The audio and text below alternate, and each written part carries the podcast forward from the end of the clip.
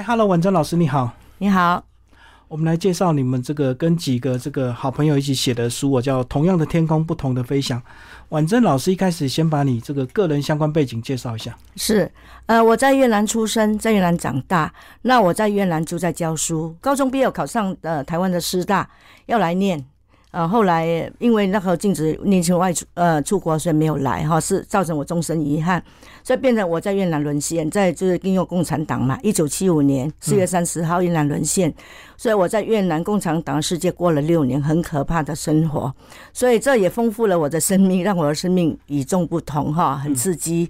那我的人生里面很多有两个关卡都是从无到有。嗯，都是重复的，从无到有哈，一生一路走来啦，可以跟大家分享。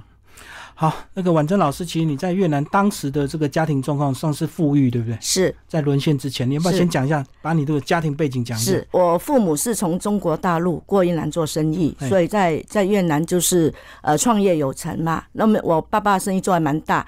我们家是台湾渔网的总代理，哈，我们是代理的，那环境很不错。我们从小就是呃，承父母的福气，我们从小就在一个很很好的环境中长大。那我最感谢是我父母给我很好的身教，因为我们家里虽然是环境很好，呃呃，佣人很多哈，可是我父母就是给我很好教育，就是不看轻穷人。我们家穷亲戚很多，给我非常好的身教，然后都对呃。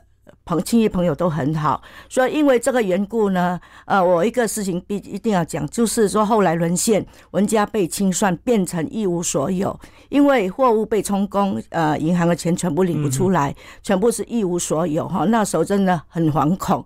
那呃，大家没想到，就这个时候发生灵异事件，对。所以，我常把这个故事跟我的，因为我在教书，我目前是越南语老师，因为我在越南，我在越南是教英文。那来到台湾，我这一生有两份工作。刚来台湾的时候，因为因为沦陷，呃，共产，我的文凭全部没有，我来台湾没有办法教书，所以那时候我就跑去东吴大学夜间部补习那个。呃，贸易，所以刚开始我在贸易公司做秘书，做到结婚，结婚就做黄脸婆，在家带小孩，因为我想自己教育我的孩子哈。然后呢，到孩子稍微长大，我重出江湖再教书。目前我还是越南语老师。嗯，好，那其实你刚刚提到你家庭的环境，那时候在书里有讲到你的这个介绍，你说当时你们家其实有九层楼，哎，对，算是大富人家，对对对对。可是，就是我父母给我剩，就不看清穷人。像我自从会骑摩托车开始，我妈就常叫我说：“今天带这个送给这个亲戚，送给那个亲戚。”我非常感恩我的父母给我很好的身教。所以，当我们被呃共产党清算的时候，我家就发生灵异事件，这是我亲眼看到的，不是道听途说。我常会把这个经验跟学生分享。我主要的就希望学生知。要知道说，做人要做好人，做好事。当你碰到困难的时候，呃，老天会把你的困难降低，嗯，不是没有，而是降低。我觉得这个很重要。那在这里，我也跟大家分享我看到的灵异事件是什么。因为我家本来九层楼，然后被清算，只剩一层给我们住，然后这货物全部没收，然后银行钱领不出来，等于说我们就全部一无所有。那时候我就做了一件事情，因为我爸爸、我爸哥哥都是大生意人嘛，那我眼看那时候我已经在教书了，我眼看这个样子，我很担心。我曾经就呃，我没有跟我父母讲，我就有一天我就收了家里的旧衣服。放在篮子里面，就带一个七岁子女，我拿去市场兜售。我本来是一个老师，讲难难听，我本来也是一个千金小姐，我是一个老师，可是我很担心，我去兜售，好兜售就刚开始不敢走来走去，呃，后来呢就鼓起勇气，就问那个地摊你要不要买衣服？他一买地件，我就跟他讲，你来我家收购。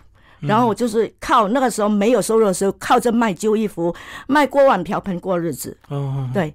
等于那些东西对那些共产党来讲不是值钱的东西，所以他就不管。也不是，他就会看你家里，因为家那么高嘛，对不对？那他看你家，比如说两把风扇，他拿掉一把，我家汽车全部没收，你的什么东西他要拿他就拿，好，那我们就看家里剩下仅有的能卖就卖，就还没被拿的。对，就旧衣服嘛，因为那时候物资缺乏。所以旧衣服就很好卖。哦，可是那时候在这个战况比较不利的时候，那时候你们没有讨论要先跑吗？呃，没办法跑，嗯，无路可逃，因为哈那个时候是封闭的，唯一一条路就是偷渡。是偷渡，偷渡不简单，因为你偷渡要去乡下，你从我是住在胡志明市嘛，市中心哈，我们是住在商业区，你要去乡下的时候，你你一定要经半路只要碰到警察查，查到身上有金有美金，马上坐牢被抓，我们不敢，嗯，真的不敢，嗯，对。哦，在书里也讲到，那时候偷渡还要用金子去换。呃，因为偷渡哈，因为以前就是共产党他的宣传很厉害，就越战打了二十几年嘛。开始就是北越，北越打进南越嘛。北越他给呃呃他们人民的宣传就是说，呃南越很可怜很穷，政府是有钱欺负穷人哈，就是误导他们。对，哈，所以后来北越打进南越的时候，我们不知道什么叫共产党，一进去我们才懂得叫叫共产党。就是一共产党时候，全部商店通通关门。整条街是黑的，然后一个礼拜停电两三天，全天是黑的，物资缺乏，所以什么都没有，所以造成我们很大冲击。然后没收财产，我们家所有的货全部被没收，等于完全是零啊，从零开始。所以就是就是这样，我们一路走来就是必须。克服那种困难，所以那个时候呢，因为我们呃那时候讲起来很刺激，他清算嘛，清算有事没事就收收我们家里，他怕你有藏金子，嗯，一般我们一般都会买一点首饰嘛，哈，对，他只要给他，他就收你的家，挖地板、挖天花板，全部收，只要收到的话，没收你还有罪要坐牢，所以因为这缘故，那时候我已经在教书，我就做了一件事情，因为家里多少有金子嘛，然后呢，我每天上学。我把金子圈在身上，偷渡到学校去，哈，金子放在头上，戴上帽子。可是经过他们守在一楼，我也很害怕，所以那时候就训练我不得不勇敢一点。我就假装跟他们聊天聊聊，我就出去了，去到学校，然后就打电话给那穷亲戚。那穷亲戚，有我妈以前帮助他们嘛，请他们来学帮我拿金子，哈。然后呢？呃，因为一般呐，金子寄人家都会被吃掉，我家一毛钱都不切不差。但我们寄人家要送人家嘛，哈。可是因为他们有点，也许是回报我父母的，就是对他们很好。嗯，我们都没有人损失掉任何一点金子，完全没有。哦，我懂，你们还是有感谢他，但是他没有把你们吃下来。对对，我们送他的哈，一定要他收，可是他不会私下，因为有些根本就不还，拿了就跑了啊。对对对对对对对。所以那时候你就是天天利用这个上班去学校的时间，一直偷渡。对对，我偷渡，所以偷藏好一段时间这样。对对 对，那不是那那也是要勇气，因为他守在门口嘛，你尽快一收身，我就完蛋，我就被抓了。哦，天天提心吊胆。对，天天。所以很幸运，你从来没有被收过。我假装跟他聊天呐，哦，很自然。我假装，对对对对对对，这训练我胆量，我胆量是那时候练的，要不然本来也是很没胆的人呐。环境造成不得不这个样子。那后来是怎么样才有机会偷渡成功？因为我不是偷渡，因为那个时候呢，因为家家户都要跑，我们整条跑逛逛，我们家最后，因为因为每个人都活不下去。他共产党造成，就今我再讲回来，今年越南共产，跟今年越南很好。那时候刚沦陷很可怕哈，我们要分开两个阶段讲。那时候呢，每一家都活不下去，所以我们家是最每家跑光光，就只有偷渡一条路。那我们家十几个人嘛，没办法偷渡啊，偷渡。偷渡也怕，因为到后来呢，因为呃越南附隔壁就是泰国，也偷渡很泰国很多海盗就出来，像你越南难民很多都带金银珠宝嘛，他们出来拦截，拦截女生就被强奸，然后丢下海。嗯，那我们后来不敢偷渡的原因，就是因为怕碰到海盗，不敢偷渡。所以呢，我们本本来要偷渡啦，一个人十二两金子就去了，可是那船东说要开船，讲了三年都不开，到后来讲开，我们就。不相信他了，我们就不去，结果他就开走了。嗯，所以叫命运。到后来没办法，因为我哥在台湾读书，那时候就我哥哥申请我们来台湾，所以我们是归侨回国。我不是难民，嗯，因为台湾不收难民，我不是难民，哎，我们是归侨回国。那所以来到台湾全部要自理。那时候为什么会放人，让你这个能够？因为因为我们走正常程序啊，哦，所以申请很久啊。总共花了六年呢，因为不是像正常的那个啊，你要就申请的很辛苦，对，就是用尽方法哈，呃，依法申请过来。哦，所以还是走合法的管道，但是就是对，要很花时间，很多人偷渡比较快。对对，因为我们就是这也要注定，也是注定嘛。哦，对，所以那时候你哥已经在台湾，等于是他在台湾读书，他已经在做呃，他在中华顾问工程，是不是像我们现在讲的一清啊？就是依靠过来这样，嗯，应该算是了。对，那你来台湾就等于一切都从头开始。对，因为我在越南因为被清算嘛，财产都没有，文凭全部光，反正没有，我一张纸都没有，然后不知道做什么好。所以那时候我就我就跑去东湖大学夜间部去补习贸易，我还还懂一点英文啊，不是很不是很好，懂一点英文。我读了贸易，我就去贸易公司考去做秘书，对，那就是从零开始，完全没经验，从零开始。那我应该讲说，我的老板运气很好，他那个公司是一个电脑贸易，那时候刚有电脑。贸易公司，他请我帮他打外销，哈，他是从零开始，刚开始是一点生意都没有，然后呢，我天天寄 catalog，天天写信，哈，终于就老板忍不住了，有一天他讲说，张小姐，你讲个来背背，他就是说，小姐，我请你，你一笔生意都没跟我做到，哈，我当时我心里面感受很深，我想士可傻不可辱，这不是我的错，我很努力，可是因为你是一个新的公司。哈，我想我做月底就不做了。我当时有这么想，好吧？他是给我薪水还不错，那时候四十年他给我一万二，算是很高。那时候老师一个月才一万四，他给我一万二，算很高哈。可是他这样子，我就不想做了。可是好死不死，第二天我去上班，就马上接到加拿大一个客户收到我 catalog 电话打来。电话一讲，一个 sample 下来十五万美金，之后每个月百万百万美金下，所以那时候练，现在在线上一些大电脑公司都很羡慕，因为那时候电脑才刚开始。嗯，那我们做的虽然是公司不大的，做的业绩很多，每个月都百万百万美金的生意。就是当时你很主动的去开发客户，是，嗯，因为就是要开发，对，这是我应该讲，不是我厉害，是老板运气好。嗯嗯，老板运气好，所以我就刚好给我开发到了。然后那个客户是一个在加拿大非常大的客户，因为讲实在，我们那个公司的产品不是很好，可是那那加拿大公司很大，他有很多的技术人员，他们在改装，然后就卖出去，卖很高价钱。所以你后来就在公司待比较久，就顺利了。是，嗯，可是后来还是有点不顺利。呃，因为我在那那个电脑公司，他就只靠我做外销，内销没办法，因为品质不是很好。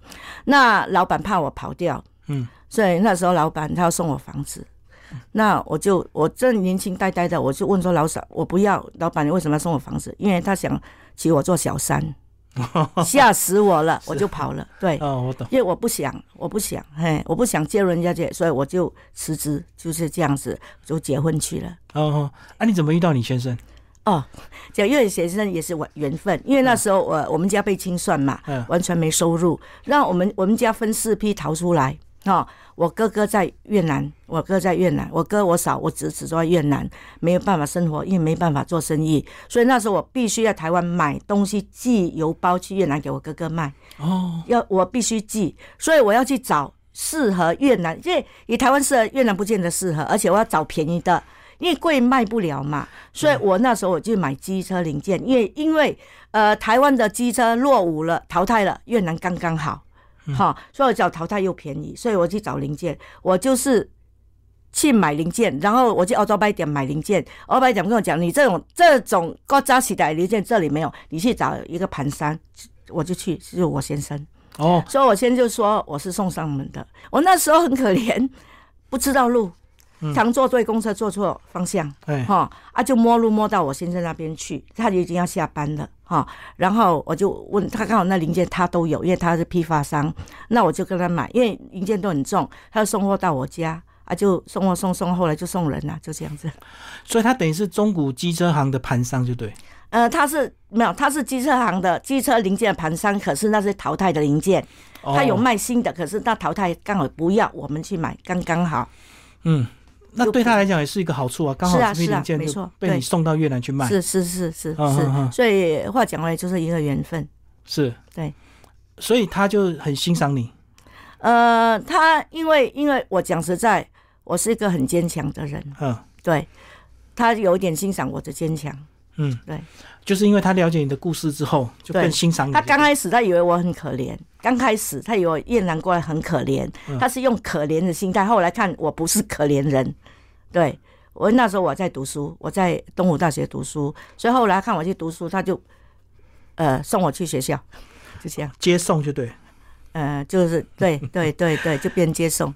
所以他后来才知道你这么上进，他后来才知道原来我们家这么有钱。因为刚开始结婚的时候，我婆婆也有越南来的，因为我来嘛，共姐哈。很弱势嘛，就是我来嘛。因为那时候刚开始，我婆就说：“哎，这个我蓝马是不是贪污我们家的钱？我老公跟他讲说，你放心，人家财产比人多很多。嗯嗯，对，所以我后来我婆就放心了。可是我嫁一个台湾人，台语我完全不会，对我是一个很大的挑战。因为我们家很传统，我父母就是我们从小教育就是要孝顺长辈，嗯。不可以给民亲和和西多郎看。对。我们父母教育是这样子哈，所以那时候呢，我没有完全没有办法跟我婆沟通，我婆不会国语，我不会台语，哈，所以刚刚开始刚开始结婚的时候，新年去到回去台中我婆婆家，人家讲话一句都听不懂，嗯嗯，可是我就坐在旁边听，我不是躲房间，我就坐在那边乖乖乖的听，听不懂我就问，我是这样学台语。那所以今天我台语不输台湾人，所以我结论就是说，不要说不会，想学就会，硬着头皮学。想学就会，你有想学就会。嗯，哎，我妹也是家团人呐、她没有想学，所以她也不比较不会。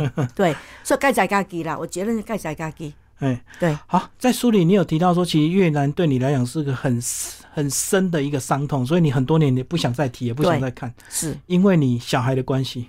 呃，对，因为是这样，我们我们家被清算嘛，对，所以是一个伤心地。我们家就完就就完全所有的货都充公嘛，所以对我来讲是一个伤心地。我离开越南，我完全不想回首，完全不想回首。所以我到到第二十九年，我孩子长大了，我老大那时候他跑去香港，呃，去去读书，嗯哈、呃，就是当时交换学生，他去做交换学生。他去做交换学生的时候呢，他就顺便跑去越南玩，因为很难得哦老大他就是一个很好奇的人，他国中的时候就问我说：“呃，你在越南住在哪一条路？”哈，我就告诉他哈，镇怀德街三十八号。然后呢，他从国中到大学已经很多年了，很难得他还他去没跟我讲，他就跑到我们家那条路去。拍着这个路名放在 FB 上面，嗯我看着 FB，我马上掉眼泪。他就写了一句话：“我代替妈妈回到她的故乡。”就因为这句话，我已经来台湾二十九年，完全不想回首。这句话让我掉泪。然后第三十年，我第一次回去，因为毕竟经过二十二十九年的消化，就是那一种痛比较没有了，所以我第三十年回去。那你们家那栋九层楼建筑还在吗？还在我我呃，今年七月我也回越南，总会去看一下。他我们我们家，因为我们店面比较宽，四公尺多嘛，那深是二十几公尺，他已经切成两半，就分租给不同的人。以前是政府拿，以前我们在越南，呃，就是他呃，他就是我们家被他们侵占的时候，我们是跟军队一起住，军队来住我们家。军队走了就换干部来，所以你们他只剩一层给我们住啊。军队他告诉哪里就哪里呀、嗯。哈，所以当时也有一个灵异事件，就是说，呃，他们就，呃，有时候干部啦就会带女人呐、乱七，我们家最顶层是拜公嘛、拜周生哈、然后就在我们公妈面前乱七八糟，然后他们讲的，然后有一次就我们公妈有个火飞到他们身边，吓死他们呱呱叫跑下去。嗯。那我所见到的灵异呢，就是说那时候也是他们去在我们家嘛，有一次我。下课回家，看我家门口围了很多的人，我想惨了，我家出事了。哈、我因为我们家有拜神哈，就刚好在神位那边，我就看到一个景象，我亲眼看到一个跪着，然后一个被上身，一个没讲话，就是就是像人家爪这样这样子哈。好，我听到一句话，就是说那个被上身讲说教训那贵的贵的是主管，嗯，教训他说这一家是积德之家，我不准你欺负他们，欺负我就找你。讲完 take 真的就我亲耳眼看到 take 那我们就很纳闷，什么神？后来我们就去庙看土地公，嗯，土地公来了，哈，来主持公道。所以我重点要讲说，天地之间有鬼神，做人要做好人做好事。我就传达善念，我很高兴，我是一个老师，我可以把善念传达给学生。我一直跟学生讲。做人要做好事哈，那我们能帮人家就帮人家哈。当你碰到困难，自然会有，呃，老天会把困难减轻，不是没有，而是减轻，这样子就就是很好的福报。嗯，哎，好，那你早年来台湾是算是很早的越南人，一开始会不会觉得很孤单呢？不像现在这呃，个越南新住始民这么多，是完全没有越南人，那时候完全没有。对可是我很喜欢越南的越南旗袍。以前我们在越南的时候，越南人跟华人是壁垒分明，华人不会穿越南衣服。嗯可是因为我喜欢，我在越南我就做了一件越南衣服，我因为我喜欢我的个性这样，然后我喜欢我不管谁看我，哈，我就很喜欢。好，那我在越南，我是还很怀念越南旗袍，我就自我会缝衣服，我没有学，可是我会缝。然后我自己缝了一件越南旗袍，走到路上被追，嗯，因为被一个越南人看到，同乡啊，对，一个越南先生看到，啊，然后人家问说是了，不是，就是越南。一个越南人看他，他跑过来问：“你是越南来的吗？”他很高兴，然后我们就打个招呼，就这样喝个咖啡，就这样子。对，所以那时候见到同乡是非常珍贵的事情。到后来，我一直这样。然后后来越南人慢慢多了，嗯，我因为越南人的长相跟台湾人不一样，我看脸我就知道越南人。我只要看到越南，虽然我是华人，可是看越南我是感觉很亲切，我都会过去跟他们打招呼，就是故乡之情啦。我是一个比较重感情的人，所以你看脸就大概分辨得出来，对，不用听声音，不用声音也不一样哦，越南人声音不太一样，对啊，听得出来，看脸我也知道，嗯，八九不离十。所以你说你那时候就做一件那个白色的国服就对，是吧？我就对自己做一件，因为我怀念，嗯，哈，那时候很少越南人来嘛，因为好在我会做衣服，我就自己做啊，啊，自己穿了高兴啊，哎，我这个人是这样，我不怕人家看我，因为我的心是正的，我不怕人家想说你，我没有想要出风头，我也不怕人家怀疑我出风头，就是怀念了，就穿在身上，对对？对，一个怀念。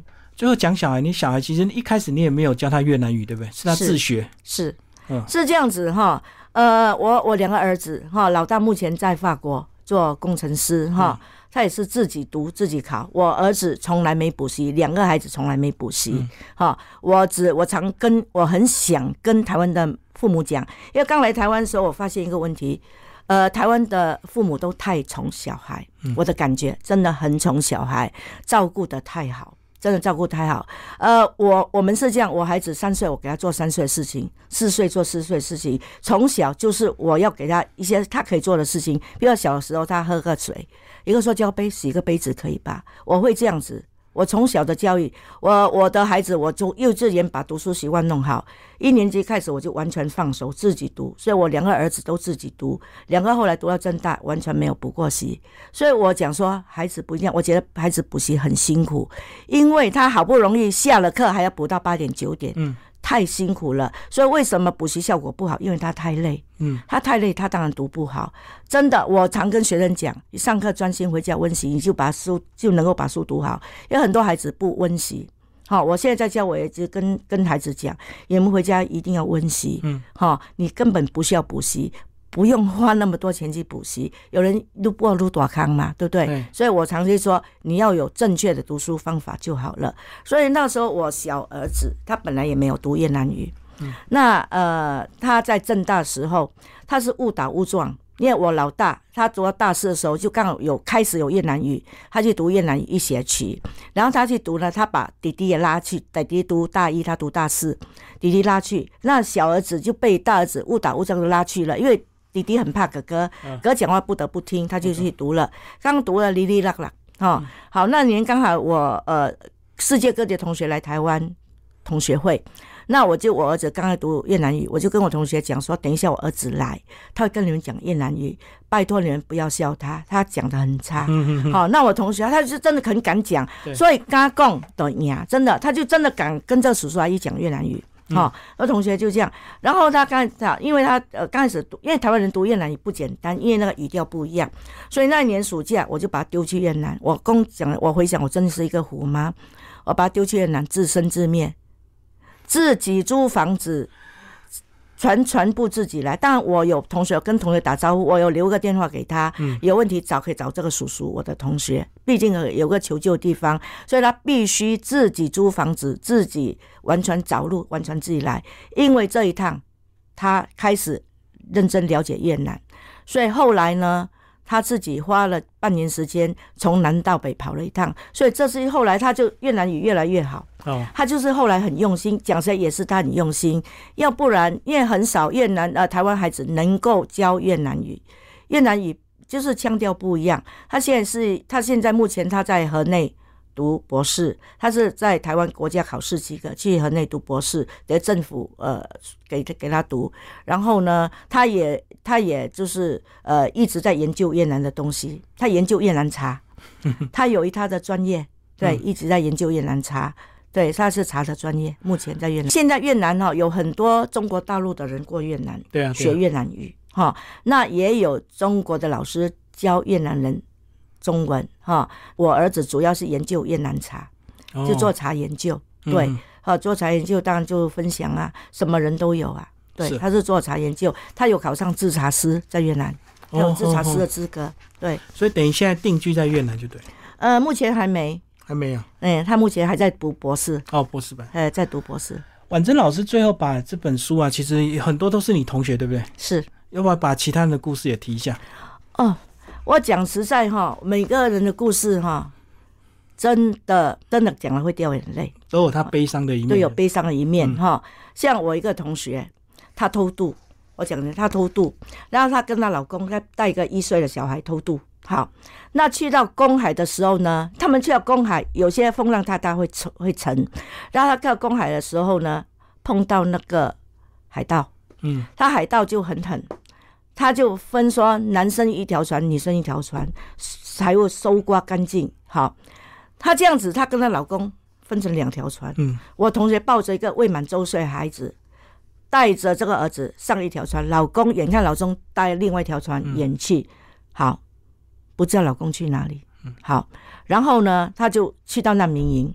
他带个小孩子，那明明你要去领红十字会给你吃东西，你要去领，你要走路去领，睡是睡，吃是脏哈，对烂泥巴。他就带着个儿子，儿子哈就很辛苦。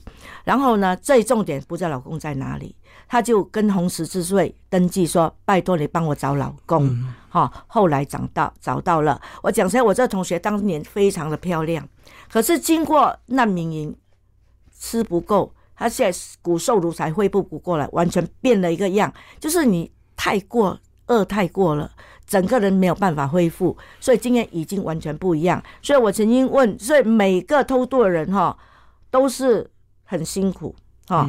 好，然后呢，呃，在这里又有发生一个灵异，我讲的灵异事都是真的哈。我一个同学二十几岁偷渡。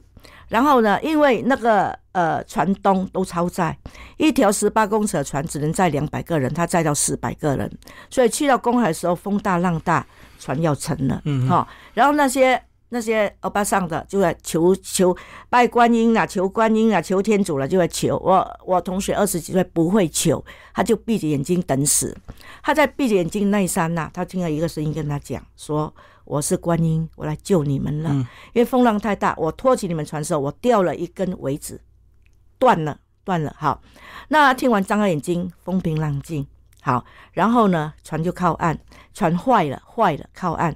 然后坏靠岸就大家都下船嘛。那呃包袱啊什么都被雨打湿，主要前面就有一对母女，就走到一块石头，就把包袱打开，是湿透了嘛。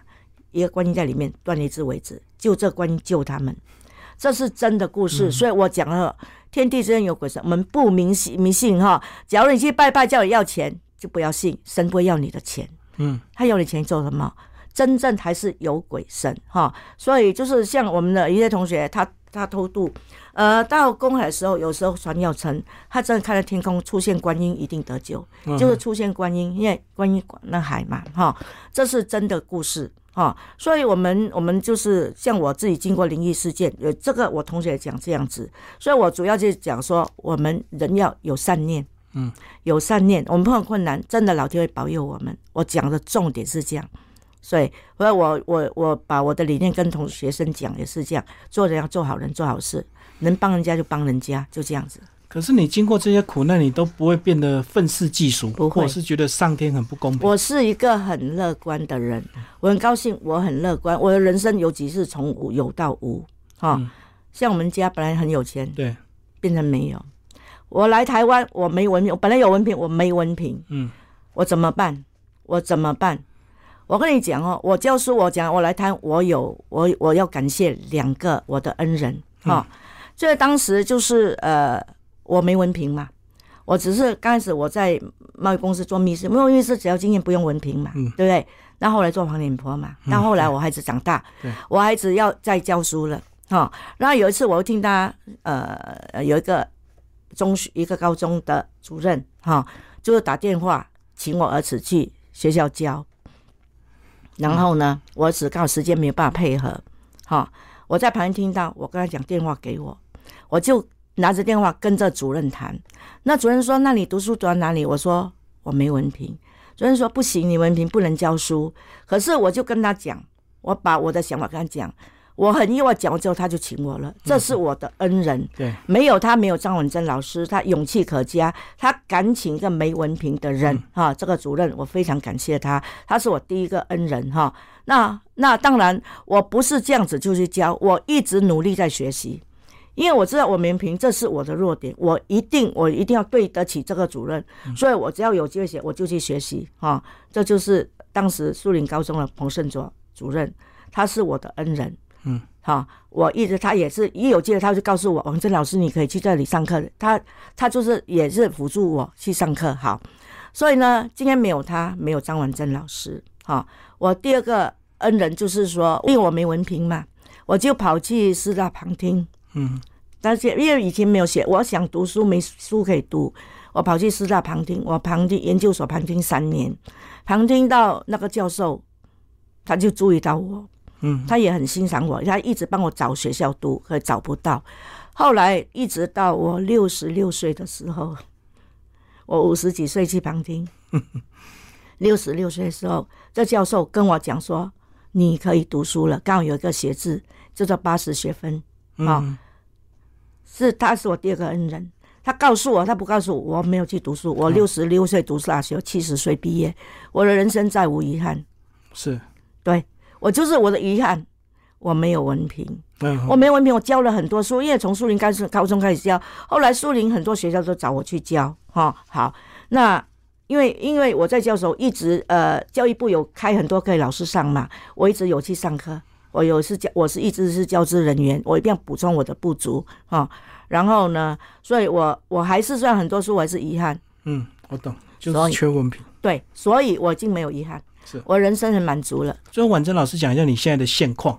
好，呃，我现在主要就教越南语，我教。呃，台湾人越南语，呃，教越南人华语，因为很多越南新娘来台湾，他们呃，他的生的小孩都是越南孩子，爸爸妈妈都不会，所以这种情况，学校就会跟教育部申请经费，呃，就请我们会双语的老师。叫做华语补救教学，这跟教育部申请的哈。那我就主要教这些越南孩子中文，因为他们真的都很弱势。